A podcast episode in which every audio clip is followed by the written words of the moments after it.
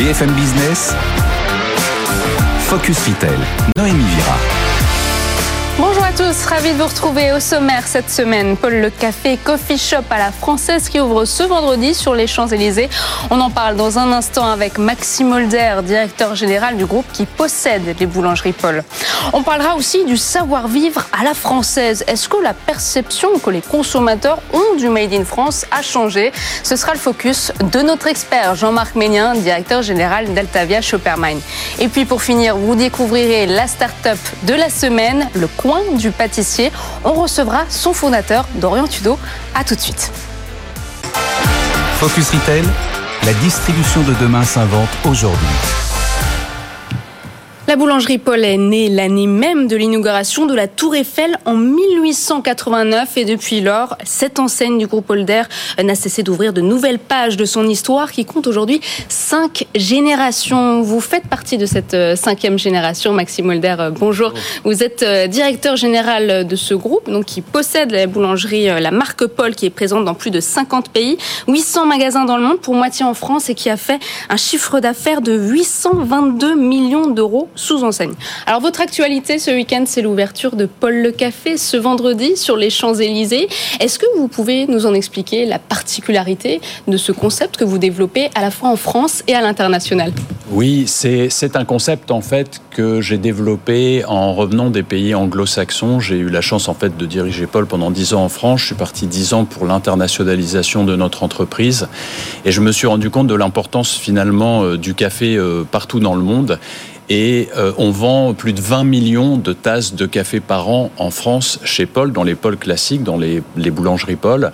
Et j'ai eu envie en fait de trouver un concept qui est s'adressé à peut-être des personnes un peu plus jeunes et qui avait une capacité de développement tant en France à l'international et aussi à l'international un peu plus rapide que ce que l'on fait classiquement avec nos modèles. Donc j'imagine que ce café sera servi euh, dans, dans ces types de gobelets là qu'on voit sur ce plateau avec des viennoiseries, des croissants. Ça, ça fait recette à l'étranger Alors en fait, vous avez énormément euh, d'acteurs du café euh, de par le monde, euh, essentiellement américains, et effectivement, on y va pour l'offre de boissons et pas forcément pour l'offre de food, l'offre mm. d'alimentation que nous on a chez Paul.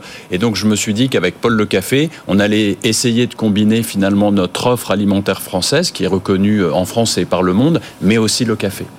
Et avec ce concept, vous êtes un peu dans le registre du nomadisme. Est-ce que vous courez après la Gen Z? Alors, la jeune génération? Oui, oui, oui, on le fait aujourd'hui euh, en rénovant nos magasins et on a notamment sur la France un plan de rénovation de l'ensemble de notre parc. Mais en parallèle, on s'est rendu compte que dans des concepts un peu plus lisibles et notamment à l'international comme Paul le Café, on attirait notamment les 18-25 ans qu'on n'attirait pas forcément euh, auparavant chez Paul. Alors ce sera la première ouverture de Paul le Café en centre-ville. Est-ce que vous vous mettez déjà sur les rangs pour les JO 2024 En fait, on avait vraiment envie de profiter euh, de cette exposition exposition mondiale que vont nous offrir les JO euh, pour euh, finalement euh, rendre un clin d'œil aussi à la France, puisque les pôles de café sont développés et ou étaient développés essentiellement à l'international, donc il mm. était plus que temps de les mettre en France. Et d'ailleurs, ça fait de nombreuses années hein, que vous êtes présent à l'international, depuis 1989 avec une première franchise au Japon. À la fin de l'année, il y aura plus de magasins Paul à l'international qu'en France. pourquoi? La France ne fait plus recette Si, mais en fait, c'est pas très loyal comme combat. C'est 52 pays contraints, donc la France continue continue de peser quand même beaucoup de chiffre d'affaires. Votre levier d'accélération, Paul Le Café, il trouve plus aisément sa clientèle, euh, on va dire, euh, en France plutôt qu'à l'international on va dire que peut-être les Français trouvent que le pôle traditionnel est trop traditionnel, peut-être trop concurrencé Alors en fait, le, pôle traditionnel continue de faire recette et si vous regardez notamment dans le classement des enseignes qui ont repris le plus de fréquentation depuis trois ans, euh, si ma mémoire est bonne, Paul est la quatrième enseigne. Donc en fait, l'idée de Paul le Café, c'était plutôt de s'adresser à une clientèle internationale qui ne comprenait pas la sophistication d'un concept qui fait euh, de la boulangerie, de la pâtisserie, de la restauration à emporter, de la restauration à table, livraisons. Et donc, on s'est vraiment dit, et notamment de par notre expérience américaine, euh, où on a ouvert il y a plus de dix ans maintenant, Paul, qu'un concept un peu plus restreint, qui, qui était un peu plus focus, notamment sur le café et plus, euh, faisait du sens. Alors tous les pays n'ont pas l'habitude hein, du sandwich euh, baguette français, il y en a qui préfèrent aussi le pain de mie. Euh, comment vous vous adaptez à chaque implantation à l'étranger? Alors on s'est rendu compte que les, gens viennent vraiment chez Paul pour l'art de vivre à la française, donc ils viennent vraiment chercher ces produits comme à Paris. La seule chose c'est qu'effectivement on essaye de respecter les coutumes des pays et d'essayer de comprendre euh, ce qu'il faut adapter, pas forcément sur le produit, mais par exemple sur le mode de consommation pour répondre au plus grand nombre. Par exemple, là, à l'antenne, on voit le coffee shop de Londres. Comment vous faites pour vous adapter à un pays comme le Royaume-Uni Alors là où vous avez raison, c'est qu'il est vrai que le Royaume-Uni, par exemple, euh, est un pays euh, très fort sur le café, dont le latte. Alors il fallait forcément apprendre à faire un latte et non pas un café au lait. Mais à côté de ça, ils ont effectivement une approche euh, où ils nous appelaient pâtisserie Paul, parce qu'on a mis peut-être plus en avant, par exemple, sur le marché britannique, notre pâtisserie pour faire une différence par rapport justement aux autres, aux autres acteurs présents. C'est marrant, vous nous parlez de latte, ça nous fait penser un peu à Starbucks Coffee, où vous inspiré un peu de ces coffee shops anglo-saxons C'est vrai que c'est pour moi c'est un modèle, mais c'est aussi une contrariété parce que je me suis souvent dit pourquoi la France, qui est tellement réputée de par le monde pour la qualité de son alimentation, n'arrive pas à développer un concept qui puisse être mondial. Et en fait, c'est le challenge que je m'étais fixé. Jean-Marc Ménien, directeur général euh, d'Altavia Supermine.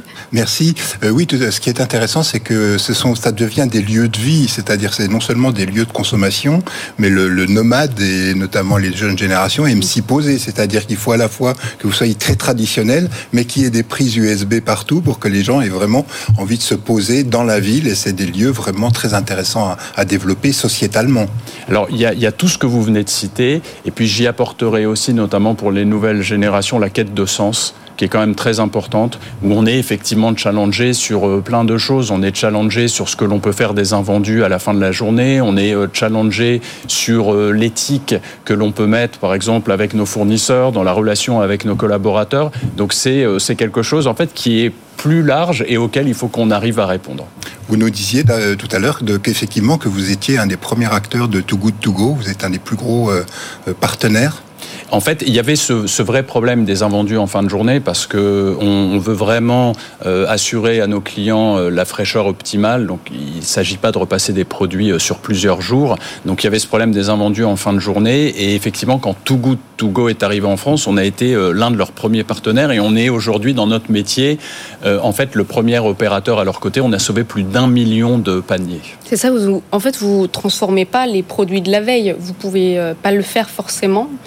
Comment vous vous adaptez euh, pour Alors en fait, le, il faut sur un réseau de l'importance de Paul, il mm. faut vraiment essayer de garantir en fait, euh, je dirais une fraîcheur optimale et puis des standards.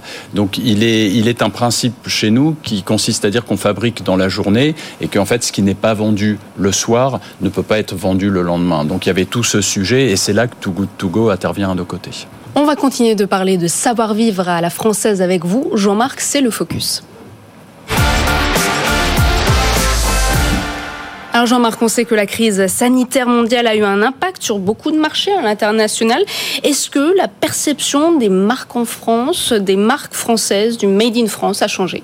Euh, oui, tout à fait. Et en positif, c'est-à-dire que ceci est lié à l'excellente réputation de nos savoir-faire. C'est-à-dire que, bien entendu, on est le Made in France arrive juste derrière le Made in Germany pour son côté tech, on va dire, euh, mais on est devant, par exemple, le Made in Japan. Donc, euh, force est de constater que le Made in China a souffert beaucoup, notamment pendant la crise sanitaire, et il attaquait principalement par le, par le prix. Et c'est donc l'excellent point de, de, de, de la France, notamment à l'heure où les marques françaises cherchent aussi à relocaliser leur production. Et sait-on quel marché en ont euh, le plus profité? Alors, c'est toujours encore euh, le poids du luxe, on va dire, euh, écrase un petit peu tout, mais d'un autre côté, c'est un peu la locomotive de tout ce qui représente la France. Donc, euh, ça tire les catégories de produits vendus, et même si tout ce qui touche au savoir-vivre à la française, en Asie comme aux États-Unis, la France étant considérée comme le berceau, on va dire, des marques de, de, de luxe, de couture, mais aussi celui des petits créateurs et artisans. C'est-à-dire, si on prend par exemple l'exemple d'Hermès, l'image des petits artisans qui cousent finement le cuir de manière très méthodique arrive tout de suite derrière. Est-ce que vous avez des chiffres de ces secteurs? Une chiffre, Un chiffre assez intéressant qui a été euh, créé pour le comité Colbert, une étude en 2021 qui a interrogé des revenus élevés sur les trois marchés, la Chine, les États-Unis et la France. Effectivement, on a quelques chiffres. Donc euh, sur les marchés clés pour l'exportation, la crise sanitaire a renforcé l'envie d'avoir des, des marques françaises sur leur clientèle phare. Dans ces trois pays, la France reste le pays qui incarne le mieux le luxe pour 64% des Chinois et pour 41% euh, des Américains devant l'Italie. Et ça reflète vraiment l'art de vivre à la française. Près de la moitié déclarent acheter des produits made in France. Et parmi toutes ces catégories de produits, y en a-t-il qui sont euh, symboliquement vraiment euh, la symbolique du luxe Le plus multisensoriel, le parfum, bien entendu, c'est ce qui arrive vraiment en premier. Euh, c'est plébiscité par les Chinois, par les Américains, et c'est directement aussi associé euh, à notre art de, de vivre. D'ailleurs, quand on pose la même question aux Français, pour eux, c'est plutôt euh, la couture et la mode, mais à l'international, c'est vraiment le parfum. Et quelles sont les clés de l'attractivité française et les atouts principaux de ces marques tant appréciées? Notre culture, euh, vraiment reflet d'un art de vivre qui associe à la fois l'élégance et le romantisme, ça reste quand même toujours très profondément ancré. Suit tout de suite derrière la créativité. Voilà. Alors, on sera bien entendu en concurrence avec des pays comme l'Italie, mais aussi les Chinois qui commencent à être vraiment très très créatifs. Euh, les Américains apprécient l'excellence et voient le luxe à la française comme un plaisir des temps modernes. Donc, ça n'est pas si euh, euh ringard, pardonnez-moi l'expression, que ça, puisque 26% des Américains considèrent que c'est un plaisir euh, des temps modernes. Donc le Made in France, finalement, c'est un atout pour les marques exportatrices en général? Globalement, oui. C'est rassurant pour 90% des Chinois, 80% euh, des Américains et des Français. C'est reconnu de manière générale de qualité supérieure, c'est ce qui nous tire par le haut. Et il est intéressant de voir que ça concerne autant les grandes marques de luxe que des petits artisans qui arrivent à exporter et ils bénéficient bien entendu de cette, de cette image très positive. Et enfin, est-ce qu'il y a des points de vigilance lorsqu'on veut adresser ces deux marchés? Ben, Maxime Molder en parlait tout à l'heure. Bien entendu, les points essentiels, c'est l'évolution des habitudes comportementales. Et bien entendu, les habitudes comportementales en fonction des zones locales ou des pays sont différentes. Bien entendu, les enjeux RSE en fonction des législations locales qui sont très très importantes, qui est un vrai challenge pour les marques. Et puis, primordial pour l'image, les réseaux sociaux, puisque bien entendu, si on n'est pas sur les réseaux sociaux, c'est difficile d'exister. Mais ça tombe bien parce qu'on va parler des réseaux sociaux avec un jeune chef pâtissier, influenceur également qui nous a rejoint sur le plateau. Bonjour, bonjour Dorian Tudo. Bonjour Noémie. Alors vous êtes le pâtissier des réseaux sociaux suivi par près de 1,2 million d'abonnés cumulés sur TikTok et Instagram. Vous partagez tous les jours votre passion euh, sur euh, les réseaux. En 2020, vous avez lancé une box de pâtisserie mensuelle. Donc ça permet de reproduire à la maison un dessert que vous, vous avez euh, imaginé pour les consommateurs. Votre actualité la plus importante, je crois, c'est le développement d'un laboratoire en janvier. Ça va vous permettre de professionnaliser vos vidéos. Expliquez-nous. Voilà, exactement. Donc en fait, pour la partie des productions des box, j'ai commencé dans le garage de mes parents. Et maintenant, en fait, on a un centre de logistique qui permet du coup de réaliser toute la manutention et logistique en fait et expédition de la box. Donc ça nous permet du coup de monter en quantité et, euh, de se développer, donc de se, professionnaliser. Et pour ce qui est de la partie des macarons, euh, nous avons du coup acquis un nouveau laboratoire qui est du coup sur Tours, en région Centre-Val de Loire, où on va, permettre de pouvoir produire les macarons et les personnaliser. Alors, les macarons, on va en parler dans un instant, mais que contient la box euh, mensuelle, celle-ci par exemple? Alors, la box, en fait, contient tout le matériel nécessaire pour réaliser la recette du mois. En fonction du marronnier, donc en janvier, une galette. En donc là, c'est une recette de bûche de Noël Voilà, exactement. Donc là, pour ce mois-ci, on est sur une bûche. Donc il va y avoir le moule, la vanille qui est sourcée de Madagascar, le sucre. N'hésitez pas à lever un petit peu la, box, comme ça on la voit bien à l'antenne. Voilà, plein de petits produits de manière à créer du matériel à faible coût. Donc les ustensiles aussi ou les produits essentiellement? Exactement. Euh, produits non périssables, vous vous doutez bien, et euh, du matériel euh, de type des moules, des spatules. Combien de box expédiez-vous par mois? On en expédie entre 1000 et 1500. Tout dépend de, du, mois, mais euh, voilà. Ça fait déjà pas mal de box. Effectivement, à l'avenir, vous prévoyez aussi de réaliser les recettes avec des célébrités. Est-ce que vous pouvez nous en dire un peu plus à ce sujet? Voilà, c'est ça en fait, pour euh, amener ce petit côté aussi divertissant, parce que la pâtisserie, c'est aussi le partage. Euh, on va réaliser du coup les cours vidéo pour les box accompagnés de différentes célébrités avec qui j'aurai plus. Vous pouvez nous donner des noms? Cyril Lignac, Georges Clooney Pour l'instant, je, je, garde ça secret. Ce sera vraiment la surprise au moment venu. Mais, bon, vous le souhaitons en tout cas. Maxime Holder, vous avez été élu marque préférée des Français dans la catégorie sandwich et restauration rapide à la française. Bon, ce ne sont pas forcément des synonymes de qualité. D'ailleurs, sur Google, on trouve de nombreux avis négatifs, notamment pour la boulangerie Paul qui est située gare de Lyon avec une note de 1,2 sur 5. Ça date de novembre 2023. Que faites-vous dans ces cas-là? Comment réagissez-vous? Alors, je pense que la restauration rapide, et puis vous l'avez qualifiée à la française, donc je crois qu'aujourd'hui elle a un petit peu changé cette image de restauration rapide et énormément d'enseignes, je pense, de, qualité aujourd'hui sont euh, dans ce segment. Euh, en ce qui concerne effectivement la maîtrise des réseaux sociaux, et je pense que c'est quelque chose qu'on maîtrise peut-être pas suffisamment. Euh, vous savez qu'en France, on a souvent tendance en fait à réagir quand on est insatisfait et pas forcément à poster quand on est satisfait. Donc le côté positif, c'est que ça nous permet d'avoir finalement un commentaire négatif de notre client, de pouvoir essayer d'y remédier tout de suite. Et il est vrai que sur les sites de transport, où il y a un flux énorme, il y a souvent une insatisfaction qui est liée euh, en particulier au service. Et donc on a des axes de travail spécifiques avec notre partenaire, puisqu'on travaille essentiellement avec Areas, notre partenaire sur les sites de transport.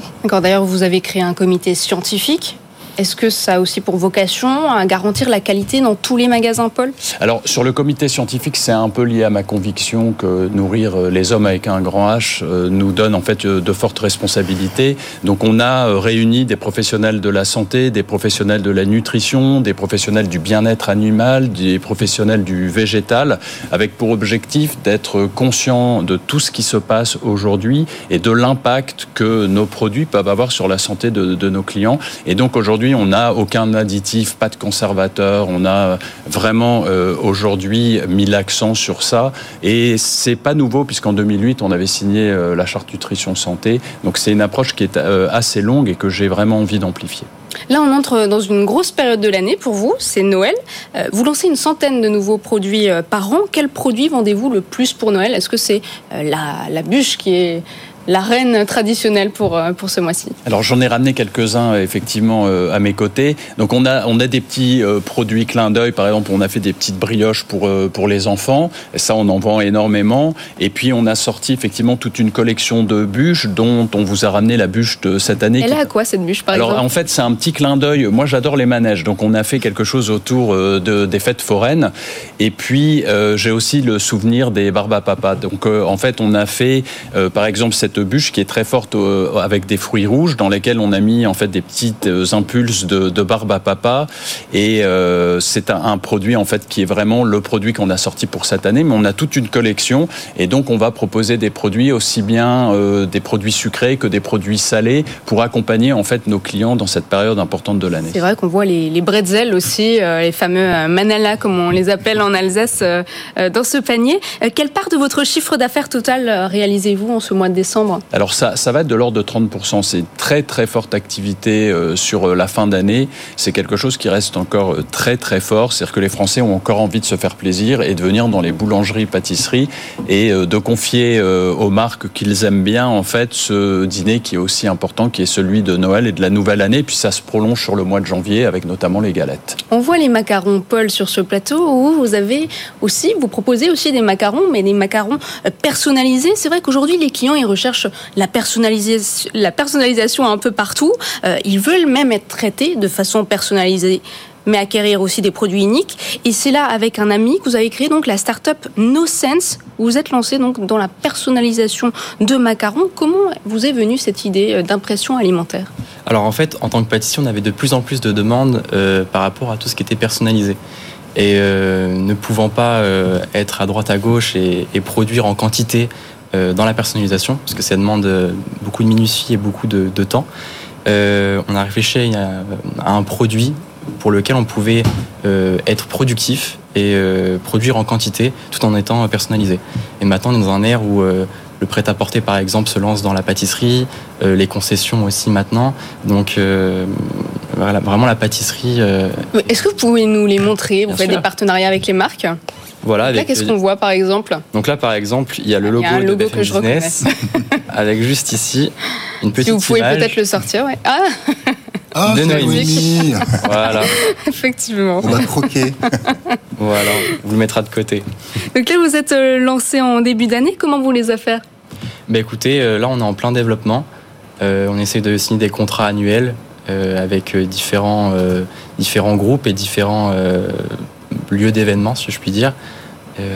c'est en plein développement. Et justement, qui sont les clients qui s'intéressent à ces macarons personnalisés bah, On a signé avec le groupe Paris Society récemment, donc qui est un, joli groupe. Plutôt du secteur de la restauration. Exactement, c'est ça. Et puis à l'avenir, euh, on a différents testings qui vont arriver pour euh, différents lieux. Euh. Ça peut être aussi des groupes sportifs, on imagine, de, grandes marques Tout à fait, vous avez visé juste. vous proposez aussi des macarons personnalisés chez Paul? Alors c'est amusant que vous en parliez, puisqu'effectivement, on est en train de développer le. Il y a une forte demande sur le macaron spécialisé, on en parlait, on est en train de développer un outil pour à la fois pouvoir changer la forme du macaron, donc il y a des demandes de formes différentes, et puis pour pouvoir effectivement printer sur le macaron. Effectivement, mais euh, en faisant attention effectivement que ça soit une encre qui soit sans additif, etc. vous allez peut-être pouvoir euh, collaborer ensemble, hein, finalement. Voilà, on en a parlé. oui. on en a parlé. Alors vous luttez aussi contre le gaspillage alimentaire. Ça doit être un défi pour une boulangerie qui produit euh, des produits frais tous les jours. Est-ce que vous avez, euh, vous l'avez dit tout à l'heure, vous avez trouvé des possibilités pour avec To Go To Go pour les produits de la veille. Est-ce qu'il y a d'autres possibilités pour pour euh, lutter contre le gaspillage alimentaire Oui, j'ai envie de vous dire qu'en fait, on peut faire appel euh, à la technologie, c'est-à-dire qu'aujourd'hui, on a la chance de, de savoir quand même quand est-ce que nos clients... Euh, il faut savoir que moi, du, ma grand-mère, dans les années 60, quand elle fabriquait, en fait, elle avait un agenda, que j'ai toujours, dans lequel elle notait la météo. Parce qu'en fait, on a une influence très forte. Imaginez que, par exemple, à l'heure du midi, s'il pleut, vos clients ne vont pas forcément sortir des bureaux et venir acheter vos produits.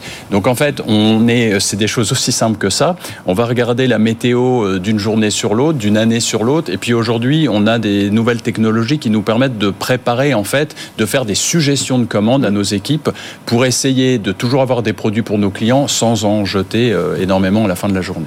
Alors, la marque Paul a vendu plus de 20 millions de tasses de café en 2022 ce qui vous a poussé aussi à lancer vos propres capsules de café biodégradables. Euh, quel est le prix moyen d'un café, d'un sandwich, euh, d'une viennoiserie chez vous? Alors, euh, on va avoir des viennoiseries de l'ordre de 1,40€ sur du croissant, 1,50€ sur du pain au chocolat. On va avoir un café à 1,90€, donc c'est globalement nos prix. c'est vrai qu'il y a eu une hausse assez importante depuis, depuis deux ans. Paul n'a pas augmenté ses prix depuis septembre 22. Moi, j'ai vraiment insisté et on parlait de reprise de fréquentation pour en fait garder nos clients. Il est vrai que j'avais fait un, pari sur une baisse des matières premières euh, post-crise. Euh, on commence à voir cette baisse et donc j'espère qu'en 24, on va pouvoir commencer à la rendre. Le prix moyen d'une baguette en France est de 91 cents. Quel est le prix euh, d'une baguette chez Paul? Alors en fait, chez Paul, on est aux alentours de 1,50€ pour la baguette. Et sur les baguettes grainées, qui sont l'une de nos spécialités, on est de l'ordre de 1,70 à 1,90. Quel est le prochain défi? Le prochain défi? Euh, Pour le coin du pâtissier, No Sense alors, pris sur le fait comme ça, j'en ai pas en tête, mais déjà de démocratiser les macarons personnalisés et, travailler avec différentes agences événementielles et, pourquoi pas euh, travailler avec mon club de cœur, le Paris Saint-Germain, ça serait sympathique. Le message est passé. Et j'en parlais avec Maxime tout à l'heure, je crois que sans augurer de ce que vous diriez, mais euh, je crois que l'intelligence artificielle, euh, malgré le côté hyper traditionnel de vos métiers, va vous aider aussi, notamment, bah, vous le disiez, peut-être sur le calcul de la météo, des évolutions euh, et autres. Et donc vous commencez déjà à vous intéresser à l'intelligence artificielle pour une meilleure gestion En fait, c'est amusant parce qu'on est dans un métier qui, par définition, se veut simple. Et quand je dis simple, c'est-à-dire que nous, notre métier, c'est de nourrir, comme je l'ai dit, les hommes avec un grand H. Et donc, donc normalement, ça s'adresse à des professionnels, boulangers, pâtissiers, etc. On est euh, dans notre secteur qui est très traditionnel, confronté à de plus en plus de défis, de plus en plus de contraintes, et l'intelligence artificielle en fait partie. Donc la question, c'est euh, faut-il l'utiliser ou non et euh, dans quelle mesure. Et donc, je vous cache pas que pour le moment, on est un peu en attente. On regarde un peu la façon dont on va pouvoir effectivement l'utiliser, mais on n'a pas encore pris de décision. Non, ChatGPT n'écrit pas encore les recettes euh, des boulangeries Paul. Non, ni, ni ne les écrit, ni ne propose quoi que ce soit. Aujourd'hui, on ne l'utilise pas. J'ai eu la chance d'avoir des démonstrations. On en a parlé. Euh, quelqu'un est venu me montrer en fait ce qu'il avait réalisé pour Paul à partir à la fois de ChatGPT, mais aussi de logiciels générateurs d'images. Et c'est vrai que ça nous interpelle. Mais pour l'instant, je pense qu'on va rester traditionnel dans nos recettes et traditionnel dans la façon dont on fait nos métiers. C'est parfait. on va passer aux chiffres de Jean-Marc. Et cette semaine, Jean-Marc, vous nous parlez du label Made in France. C'est un gage de qualité supérieure oui, on va parler plus d'agroalimentaire, là, puisque tout à l'heure on parlait d'artisanat et de luxe. Euh, oui, pour euh, c'est le 33%. 33%, c'est le résultat d'une étude qui était menée par un bilan de 2020 sur la compétitivité française, qui est menée par Rexecode, qui est un institut privé d'études économiques, de recherche pour l'expansion de l'économie. Et là, effectivement, on s'aperçoit qu'un acheteur sur trois dans le monde place la France sur le podium dans la catégorie hors alimentaire alors bien entendu sur des items hors prix, euh, puisque sur le prix, bien entendu, là, c'est pas là où la France peut vraiment se placer. Mais en tout cas, seuls l'Allemagne et le Japon font mieux. La France est donc l'un des pays que les consommateurs apprécient le plus. Alors pour comprendre cette perception du label à, l'international, il faut prendre en compte l'effet de halo tiré par euh, tout le savoir-faire, le savoir-vivre dont vous parlez, euh, mais également toutes les, le, savoir-faire des, grandes marques de luxe françaises. Mais c'est aussi l'incarnation euh, euh, d'un mode de vie, de savoir-vivre euh, reconnu par l'ensemble de la, de la planète, on va dire, que ce soit les Américains. On sait que le savoir-vivre à la française est quand même très très bien noté. Et donc oui, c'est assez intéressant de voir que finalement le Made in France, le savoir-vivre à la française est coté dans plus de 1 euh, habitants de la planète. Intéressant, le Made in France qui est donc un atout solide pour euh, l'exportation. D'ailleurs, 9 Français sur 10 souhaitent consommer plus de produits Made in France. Merci euh, à tous les trois d'être venus sur ce plateau pour parler de ce sujet du Made in France. On se retrouve dès la semaine prochaine, même heure, même endroit. À très vite. Focus Retail, la distribution de demain s'invente aujourd'hui.